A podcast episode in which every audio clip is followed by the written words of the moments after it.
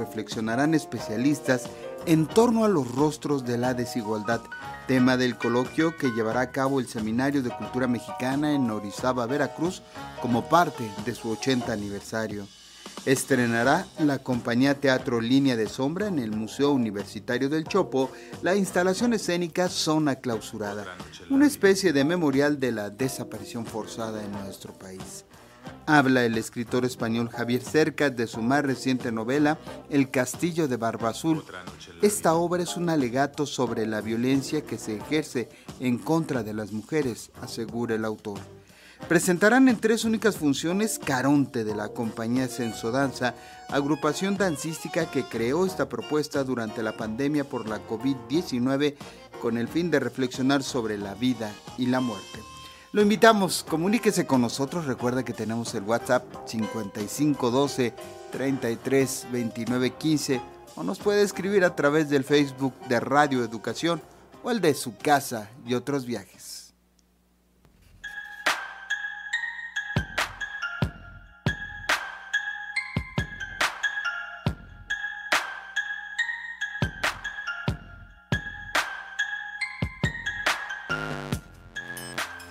El festejo no se termina en el Seminario de Cultura Mexicana por su 80 aniversario y ahora va a escudriñar los rostros de la desigualdad en nuestro país.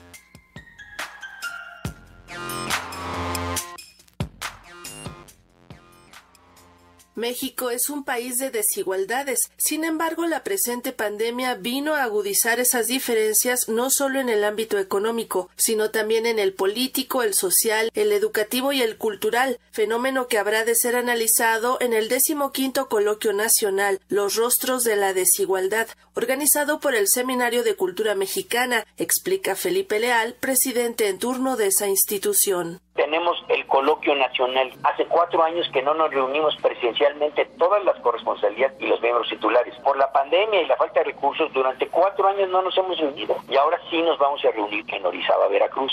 El tema en esta ocasión es la desigualdad. Muy triste porque esto se ha agudizado mucho ahora con la pandemia, ¿no? Y vamos a tratar varios temas, ¿no? Como la desigualdad de género, la cultural en relación al acceso a la salud, a la educación, la desigualdad económica, la desigualdad territorial. Entonces nos va a acompañar y va a inaugurar este coloquio el subsecretario de Educación Superior, que es Luciano Concheiro. Él va a dar una plática sobre la geografía de la desigualdad a nivel de la educación. El coloquio sobre la desigualdad con grandes ponentes, conciertos, exposiciones.